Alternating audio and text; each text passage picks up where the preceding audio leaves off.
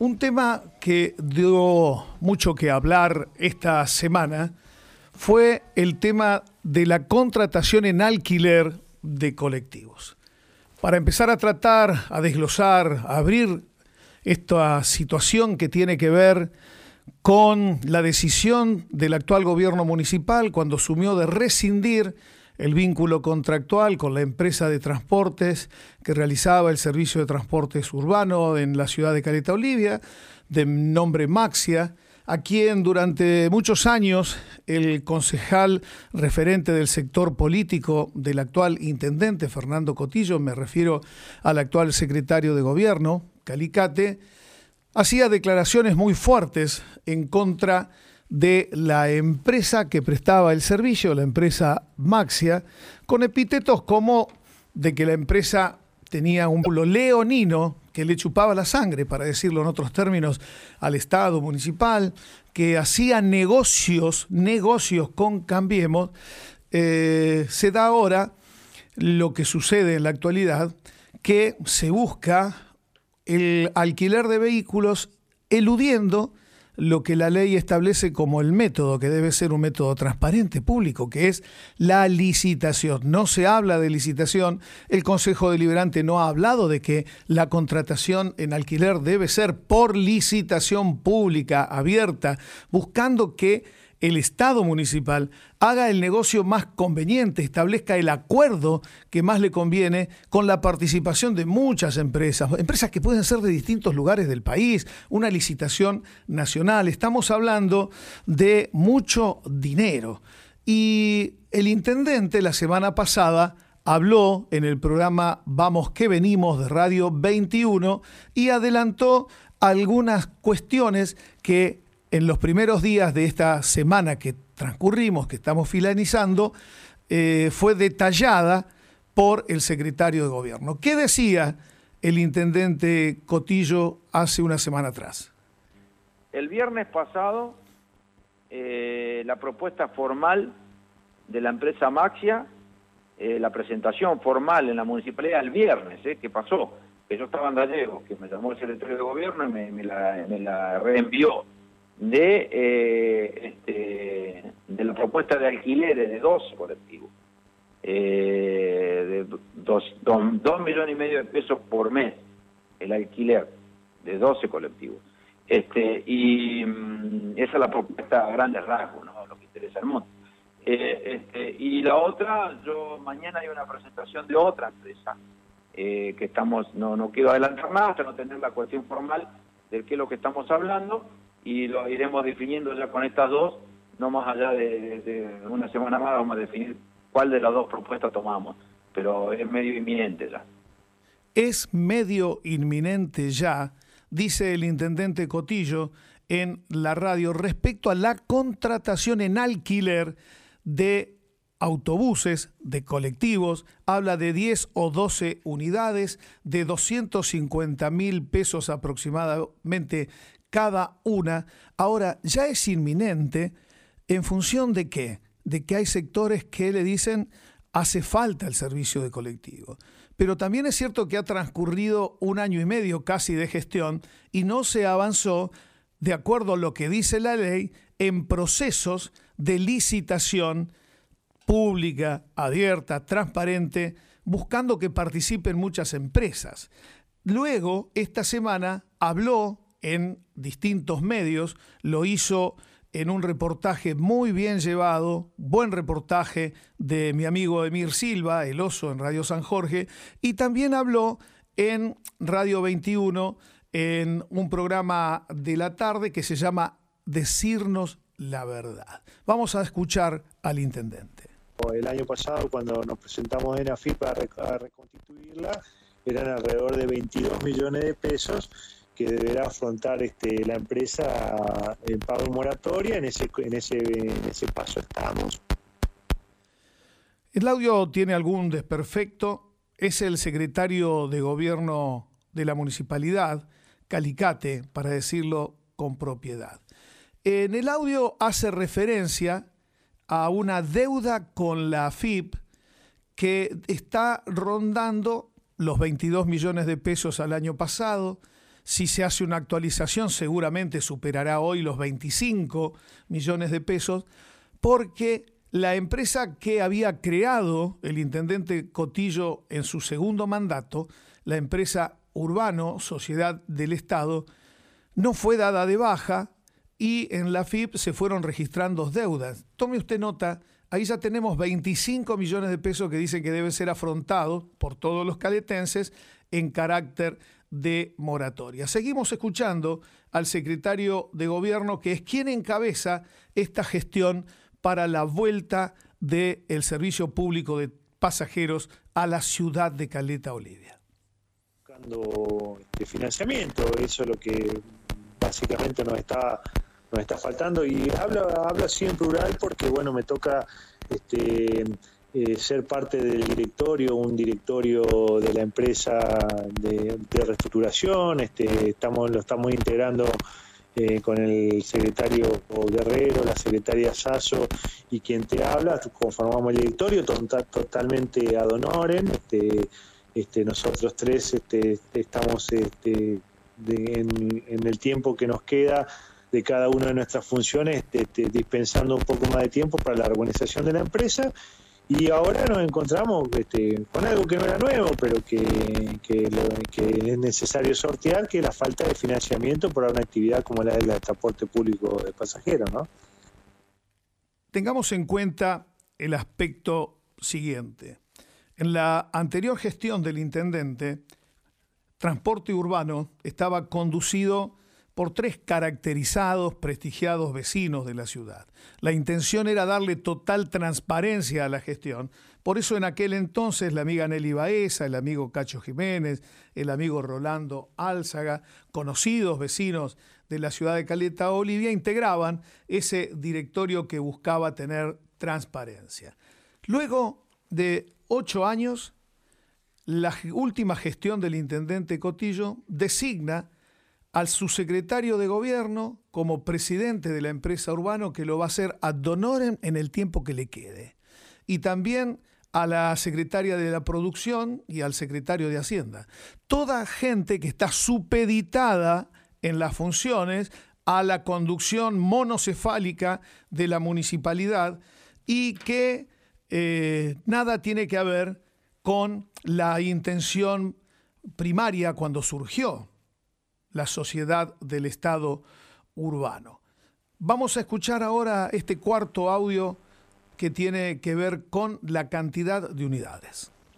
Nosotros tenemos una idea ahora con una proyección de 10 colectivos en funcionamiento, son eh, 9 menos que lo que tenía Urbano y en teoría 10 menos que de lo que tenía Maxia, que nunca efectivamente pudimos comprobar que estuvieran los 10 y los 20 funcionando, pero con un esquema de 10 colectivos, hacer dos líneas iniciales. Si bien se escucha mal, alcanzamos a comprender que se pretende una cantidad aproximada de 10 colectivos para implementar solo dos líneas, reconociendo que Urbano tenía 20 unidades en circulación, que Maxia tenía 19 unidades en circulación y que esto le permitía tener cinco líneas.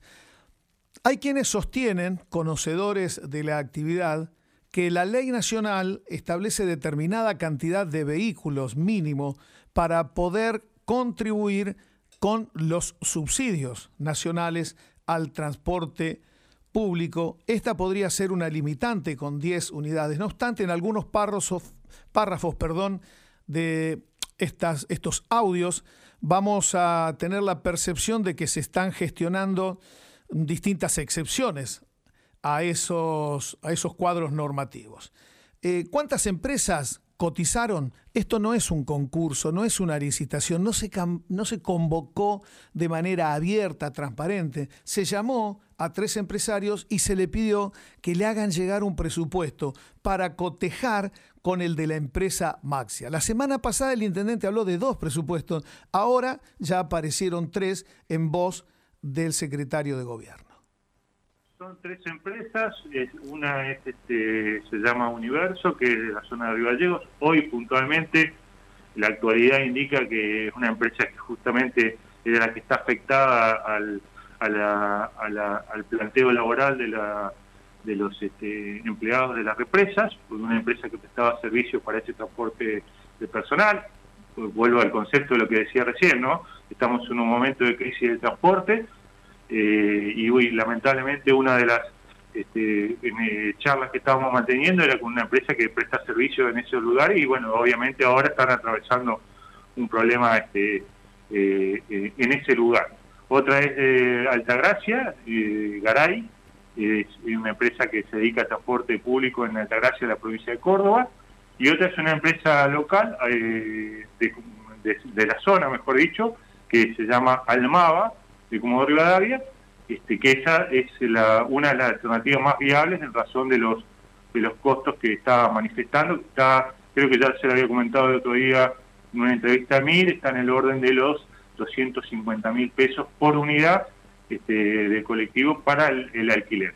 Estamos viendo de qué manera, insisto con esto, acceder a, un, este, a un aporte económico que nos permita concretar la operación. Eso implica este, contratos, eh, garantías y demás para eh, ver este, con quién lo concretamos y de esa manera poder encarar el servicio. En el desarrollo, en el desarrollo de la entrevista, vamos viendo la evolución de cómo el municipio presenta a la sociedad de manera periodística algo tan serio como esto que debería haber merecido una muy buena carpeta presentada públicamente en un acto con un PowerPoint diciéndole a los caletenses cómo se pretende volver a una empresa del Estado, sociedad del Estado, para que preste el servicio de transporte urbano, se deja a la empresa Almaba al último. Usted vea cada vez que declaran que dejan al último lo importante, porque primero se habla de Universo, una empresa de Río Gallego que está con inconvenientes en el trabajo en las represas, lo dijimos en la apertura del programa, los paros de transporte que impidió que 250 trabajadores de la represa pudieran cumplir con su tarea, la empresa Garay de Alta Gracia, Córdoba, y por último, la empresa Almaba, que es de la zona, y dice es la más viable porque es la que menor precio pasó. De las tres que eligió el gobierno para pedirle una cotización. Vamos al próximo audio en el que vamos a ver cómo está el tema del subsidio. Recordemos que hasta ahora nosotros teníamos un subsidio que se, establecía a nivel nacional, que fue durante el año pasado, que lo percibimos nada más, que con eso se pudo afrontar los, los subsidios para los empleados, que estaba establecido a un, a un recorrido a valores históricos al año 2019. Hoy no hay una base y si se establece en esa base a valores del 2019, obviamente eso va a ser más escaso. Lo que se está planteando es buscar un ingreso mayor y de esa manera poder incentivar el transporte y comenzar al recorrido, como te decía hace un momento también, que una vez que los colectivos estén circulando, eso arroja un valor y con eso se puede establecer un tipo de subsidio para mantener el servicio, más lo que puede aportar la municipalidad. Al último, quizás se pierde un poco cuando el secretario de gobierno dice, al finalizar el audio, más lo que pueda aportar la municipalidad. Habla del subsidio nacional al transporte, que entiende que está retrasado y que es absolutamente insuficiente. Habla de que se están buscando mayores montos en carácter de subsidio. Una limitante puede ser la escasa cantidad de unidades y de líneas.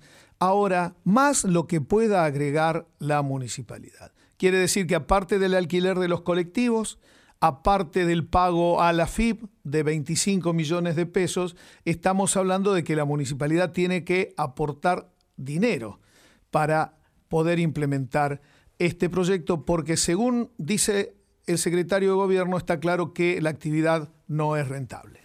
Eh, sabemos que la actividad es, este, no es rentable, que, la, prestación de servicio del transporte público de pasajeros siempre genera pérdida. Este, eso va a poder ser sostenida por una empresa social Estado que va, siempre va a salir en auxilio del Estado municipal por ser el único accionario y por eso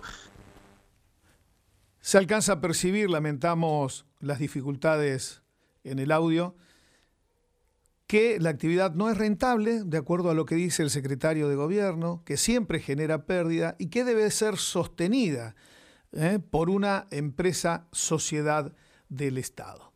Seguimos escuchando al secretario de gobierno sobre este proyecto y ya el periodista lo lleva a cuestiones económicas para poder ir calculando cuánto sale este proyecto. Dos líneas con 10 colectivos, podríamos decir que lo están evaluando ustedes en alrededor de 7 millones, 7 millones y medio de pesos. Eh, sí, no, más o menos 5 millones. Yo este, este, estimo con eso que bueno, no desconozcamos el gran aporte que significa la MUNI y poder sostener los sueldos este, de, la planta que ahora es planta municipal, ¿no? Claro, ¿y los, los choferes trabajarían como empleados municipales en los colectivos? Esa es la idea, en eso, en eso estamos trabajando, en un esquema de, prestación de servicio desde, desde lo que sería el estatuto del empleado municipal. Hasta acá se habla de que la tarea, choferes y otras tareas necesarias para el funcionamiento del transporte urbano Sociedad del Estado la realicen los empleados municipal, la inmensa mayoría de ellos que fueron absorbidos de la actividad privada, que pasaron a revestir como empleados municipales de acuerdo al estatuto del empleado municipal, y se habla de 5 millones de pesos por mes, donde están incluidos aproximadamente 3 millones de pesos en alquiler de unidades y se debe estar calculando todo el tema de mantenimiento, de funcionamiento. 5 millones de pesos por mes son 60 millones de pesos al año para sostener las unidades que no son propias y no van a ser propias, porque estamos hablando, vecino, de un alquiler Imagínese que luego de un año de pagar estos 60 millones de pesos que implican los 5 millones de pesos mensuales de los que habla el secretario de gobierno, de eso no queda nada. Toda esa plata se va a las cuentas del empresario que alquila las unidades y que hoy seguramente las tiene inactivas. ¿De acuerdo? Estamos hablando hasta ahora de tres empresas. En ningún momento se mencionó a Maxia, sino que se mencionó a Almaba. ¿De acuerdo? Y además hay que sumarle, vaya haciendo cuentas, 60 millones de pesos al año que implican esos sueldos que los paga la municipalidad, es decir, los pagamos los contribuyentes. 60 millones por las unidades, 60 millones en personal al año. Este era el audio número 8, Matías. Creo que vamos con el 9. Obviamente estamos tratando de de ajustar todas las cuestiones legales para acceder a la oferta más, viable, ¿no? Sí. obviamente eso, eso seguramente se, se va a buscar la que sea más viable y la más económica para tratar de, mantener en estos costos que puedan sostener el servicio. Vuelvo a decirte, ahora creo que el intendente había anunciado para... Para el mes de julio, ¿no? Para, el mes que viene, sí. Para el mes, de julio, yo creo que en el mes de julio que, podamos estar presentando las alternativas para la prestación de servicio dice el secretario de gobierno, estamos tratando, tratando de ajustar cuestiones legales para poder elegir la oferta más conveniente. Secretario de gobierno, usted ha trabajado en un estudio legal, usted sabe que la ley busca que el Estado realice licitaciones para buscar la forma más conveniente de contratar en un sistema transparente. Y dice, parece que el intendente quiere ya en el mes de julio empezar detrás de una celeridad hay un procedimiento que para nada queda claro y que para nada está ajustado a lo que establecen las normas hoy. Pero más adelante va a quedar en claro que hay un plan desarrollado desde hace muchos meses porque la gestión comenzó hace 16 meses y se viene trabajando con la herencia que generó rescindir el contrato a la empresa Maxia. Vamos a escuchar el audio número 10, Matías, con la voz del secretario de Gobierno. Pautas del Ministerio de Nación eh, modificaron para que la Secretaría de Transporte pudiera acceder a, los subsidios e incluso debo decirte que la provincia hoy por hoy está analizando eh, la posibilidad de, presentar un proyecto de ley de emergencia de transporte público en toda la provincia que va a permitir este, tener algunos este, eh, eh atajos, por así decirlo, para, la contratación de, de bienes y servicios para la prestación del servicio público de pasajeros. Esta declaración del secretario de Gobierno es una de las más importantes que ha realizado esta semana porque pone en evidencia el plan que se viene eh, desarrollando, pergeneando, para que se modifiquen las condiciones. Primero, en el ámbito nacional, para que el Estado pueda tener flexibilidad y no cumplir con las mismas exigencias que las empresas privadas. Por eso habla modificaciones de pautas con nación que tendrán que ver con esto de mejorar el subsidio y por otro lado, de un proyecto de ley de emergencia, declarar la emergencia del transporte. Al pasar, en uno de los primeros audios, el secretario de Gobierno había deslizado que el transporte se encuentra en emergencia en Santa Cruz. ¿Cuál es la emergencia del transporte en Santa Cruz? ¿O lo único que se busca es un marco legal mucho más flexible para que sea más conveniente en esta intención de generar la empresa del Estado en actividad. Y la palabra clave es atajos. Se están buscando atajos. Lo dijo el secretario de Gobierno con esto de las modificaciones legales. Vamos al siguiente audio que me parece que es muy importante para darle a claridad a estas negociaciones que está desarrollando el municipio. Sí, o sea que de las tres empresas la más económica es la de Comodoro, ¿no? que es eh, Almaba. Que si, no me, si no me equivoco, Almaba es del mismo dueño que Marcelo Espano, de, que es el propietario de Maxia, ¿no? si no me equivoco. Sí, eh, él fue parte de la negociación. Este, bueno, eh, volvemos a, a, a, las cuestiones que. Porque los colectivos, digo, los colectivos serían los mismos de Maxia, ¿no? ¿O cambian? Eh, eh, no lo sabemos. Este, eso, si una vez que concretemos la operación, este, están ofrecidos por modelo, después veremos de quiénes son los titulares de los colectivos. Ellos están ofreciendo colectivos que están dentro del margen de tiempo de vida útil. Margen de tiempo de vida útil. La ley nacional dice que las unidades no pueden tener más de 10 años de antigüedad. Uno de los atajos que se estaba buscando en las modificaciones es que se pueda llevar esa exigencia a 20 años. Usted ya lo va a escuchar.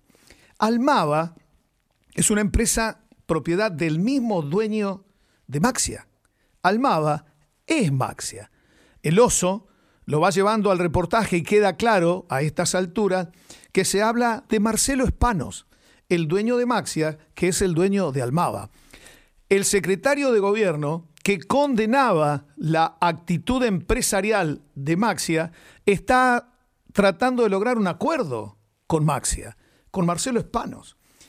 Y dice, una vez que concretemos la operación, recién veremos quiénes son los titulares de esa unidad. No, secretario, ya tiene que saber usted los vehículos que le ofrecen, qué marcas son, qué modelos son, eh, en qué condiciones están obviamente quién es el titular de ese dominio y además cotejar toda esa información con los otros presupuestos. No alcanza con que un funcionario nos diga por la radio, querido vecino, que una empresa ofertó 250 mil, la otra 350 mil, la otra 400 mil. Es necesario auditar al municipio para que haya transparencia. Para mí esta es una tarea del Consejo Deliberante que tiene que poner la documentación arriba de la mesa, pero además que tiene que exigir un proceso abierto y transparente, una licitación. Eh, vamos a seguir escuchando porque nos habla de la exención a 20 años y de cuánto le debe la municipalidad a Marcelo Espanos. ¿Para ustedes le han puesto algunas condiciones, por ejemplo, para este alquiler, que sean colectivos nuevos o sean... Sí, sí, eh, obviamente. Nosotros establecemos, este, partimos de la base que sean colectivos que máximo de, de, 8 eh, o a 9 años de antigüedad, porque contábamos con que tenía que ser 10 años de antigüedad. Ahora, si nosotros tenemos la extensión a 20 años, ya se amplía un poco más el margen, pero en ese, en ese aspecto estamos. Claro, bueno, es un tema, ¿no? Obviamente. ¿Y con, la deuda anterior, digo, en qué quedó finalmente? Este? Está en, negociaciones este, este, con los abogados. Este, ¿Cuántos millones la deuda? Digo, ¿la han evaluado? ¿En, qué valor está la deuda del municipio con Maxia en el contrato anterior? Se hablaba de 100 millones de pesos. 100 millones de pesos. ¿no? Y esto es lo que están negociando ustedes ahora. Digo, eso es una, es una negociación en paralelo a lo de esta de la posible alquiler de los vehículos. esas son las vicisitudes, y vuelvo a decir, Emil, que, que nosotros estamos planteando. Nosotros tenemos las mejores expectativas, las mismas ansias, las mismas ganas de que el transporte esté, esté en funcionamiento, pero tenemos que hacernos cargo de, las malas este, gestiones anteriores. Muy bien llevado el reportaje por el periodista, con un secretario de gobierno titubeante la expresión dice, se hablaba de 100 millones de pesos de deuda del municipio de Caleta Olivia, de todos nosotros, a la empresa del señor Marcelo Espano, propietario de Maxia, propietario de Almaba, que es la que presentó el presupuesto. 100 millones le debemos seguramente por pagos incumplidos, pero ¿quién auditó? ¿Cómo se compone? ¿Dónde está el detalle de esta deuda que para mí, de manera irresponsable, el secretario de gobierno dice, se hablaba de 100 millones de pesos. Alguien debe representar los intereses de los ciudadanos para ir a discutir con la empresa y primero tener claridad. Después de 16 meses de gestión, después de muchos meses de rescindido, más de un año, el contrato, saber realmente cuánto es lo que la municipalidad de Caleta Olivia le reconoce como deuda al empresario y no entablar una negociación, como bien dijo Emir Silva, en paralelo. Mientras se habla de alquileres, se está negociando también 100 millones que la empresa le reclama a todos los caletenses y se está buscando también una extensión a 20 años de antigüedad de las unidades, lo que quiere decir que perfectamente con esa cantidad de plata de la que estamos hablando, los 60 millones de pesos que va a implicar el funcionamiento de la empresa, más los 60 millones que vamos a poner con los sueldos de los choferes, más los 25 millones que le debemos a la FIP, más los 100 millones que reclama la empresa como deuda, ¿No se podrían comprar unidades 10 años antiguas que sean patrimonio de la empresa? Si se lleva a 20, les van a quedar 10 años más de utilidad. No obstante, esto pone en riesgo la seguridad de todos, porque cuando la ley dice unidades de hasta 10 años de antigüedad, lo que está haciendo es proteger a todos los vecinos que quieren hacer uso del servicio. Seguimos escuchando porque ¿qué va a pasar con el carácter de los empleados en cuanto a su agremiación? El tema es que muchos de los que hoy están municipalizados, que ganan en el municipio, no sé, sueldos de 30, 40, no sé cuánto estarán ganando, pero obviamente muchos van a querer volver a ser empleados a través de la UTA, porque ganan el doble que lo que ganan hoy como empleados municipales. Digo, ¿ustedes lo charlaron a esto con los trabajadores? Digo, con la gente de la UTA, porque ya dijo eh, Oscar Contreras en, hace un tiempo atrás que si eh, no hay eh, si los colectivos no lo manejan la gente de UTA, que ya pasó cuando Urbano funcionaba antes, ¿no? Que eran por UTA. Si no lo maneja la UTA, no va a funcionar el transporte colectivo en Caleta. Entonces, digo, ¿han charlado este tema ya?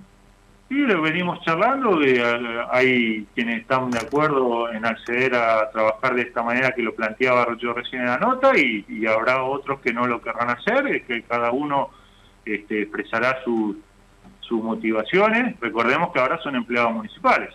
¿Eh? La, este, están dentro del marco del estatuto del empleado municipal. Este, si, si ellos que eh, pretenden ser este, empleados de UTA, lo harán como, como afiliados a la UTA en actividades que realice la UTA. Los empleados que pertenecían a la empresa Maxia fueron absorbidos por el municipio en una negociación que en un audio que ya pasó usted escuchó que se le pagó con subsidios que se recibían de Nación, aun cuando el servicio no se estaba prestando. Y le pregunta a Emir si charlaron con la UTA. ¿Por qué? Porque hace tiempo, cuando funcionaba la anterior empresa, se manifestó que cuando vuelva el servicio tenía que ser con los empleados bajo el convenio colectivo de la Unión Tranviario Automotor. Esto es lo que manifestó el representante de la UTA en los medios, Oscar Contreras, después de escuchar las manifestaciones periodísticas del secretario de gobierno y dijo que no habían hablado todavía con él. Sí sabemos que después se hizo una reunión, pero cuando el secretario dijo charlamos con la UTA, no es así. La UTA está exigiendo que se cumpla con un convenio firmado al momento de la rescisión con Maxia y al momento de la incorporación de los empleados al municipio bajo el estatuto del empleado municipal, de que cuando vuelva a la actividad, los choferes y demás empleados iban a volver a trabajar bajo convenio laboral de la Unión Tranviaria Automotor. ¿Y qué implica esto? El doble de salario, porque en convenio de la UTA ganan mucho más que en condición de empleado municipal. Según Oscar Contreras, se duplica el gasto en materia de personal de la empresa. Así que ya empecemos a ajustar los números que hemos analizado en el programa de hoy. Todo esto, dice Oscar Contreras, puede tener una posición generosa de la UTA diciendo, bueno, hagamos el 50% bajo convenio de la UTA de estas aproximadamente 40 empleados, porque para Oscar Contreras, para tener funcionando 10 colectivos, hay que tener 30 choferes. Así que estamos hablando más o menos de 40 empleados que, bueno, 20, 50% vayan ya al convenio de la UTA y después cuando lleguen los subsidios nacionales, el 100% de los empleados. En este contexto está la situación con el tema de urbano en Caleta, Olivia, y escuchamos el último de los audios también si tiene conocimiento en qué situación hoy se encuentra eh, la empresa urbana Sociedad del Estado, teniendo en cuenta que hoy no contamos con servicio público de pasajeros y es una necesidad que hoy eh, tienen los vecinos de Caleta Olivia. Sí, nosotros creemos que con las explicaciones que está dando el secretario de gobierno y el señor intendente, creo que lo está explicando al vecino, al usuario, a nosotros mismos, y, yo creo que las puertas están abiertas como para poder eh, eh, solicitar este, realmente eh, el informe que uno necesita, ¿no? Entonces, por eso creemos que están dadas las condiciones y este, lo que se ha venido explicando y el trabajo que están haciendo eh, diariamente eh, desde el Ejecutivo, creo que nos satisface para, para decir por qué este, no estamos acompañando esto, porque creo que está dicho todo, eh, lo dijo ayer el, el señor este, Calicate. Usted escuchó la voz del presidente del Honorable Consejo Deliberante de Caleta Olivia, Miguel Troncoso, cuando Alejo Maimo, para San Jorge, le preguntaba por un proyecto de comunicación presentado por concejal Cristian Bazán de la oposición, que quiere saber un poco más con respecto a este proceso de vuelta a la empresa Sociedad del Estado Urbano para que preste el servicio del transporte público de pasajeros. El presidente del Consejo Deliberante, órgano que todos entendemos le debe poner equilibrio a la institucionalidad democrática, por un lado el Departamento Ejecutivo, el Intendente, y por otro lado el Deliberativo, el Consejo Deliberante, quien tiene que poner platos, perdón, pesas en los dos platos de la balanza para equilibrar el poder, que el Consejo Deliberante sepa tenga la información, pueda auditar. El presidente del Consejo Deliberante dice, con las explicaciones de Calicate, basta y sobra, alcanza todo lo que está diciendo, ¿dónde? En los medios, en la radio. Con lo que está explicando Calicate es suficiente, no tenemos por qué aprobar este proyecto.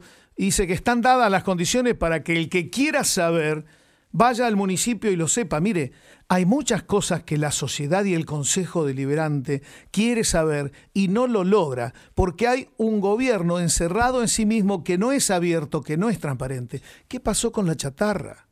¿Qué pasó en Caleta Olivia con las licitaciones que participaron tan poquitas empresas y una se declaró desierta y no sabemos a qué empresa se le va a adjudicar de manera directa. ¿Fue toda esa información al Consejo Deliberante? ¿No tendría que ir toda la información de la contratación del alquiler de unidades al Consejo Deliberante. Ojalá así se haga. Pero me permito temer que en el marco de esta estrategia de declarar al transporte en emergencia se permitan contrataciones excepcionales que le permitan saltar como con una garrocha a la ley. Es un tema en el que en Dos Nadies vamos a seguir tratando seguramente en otros programas.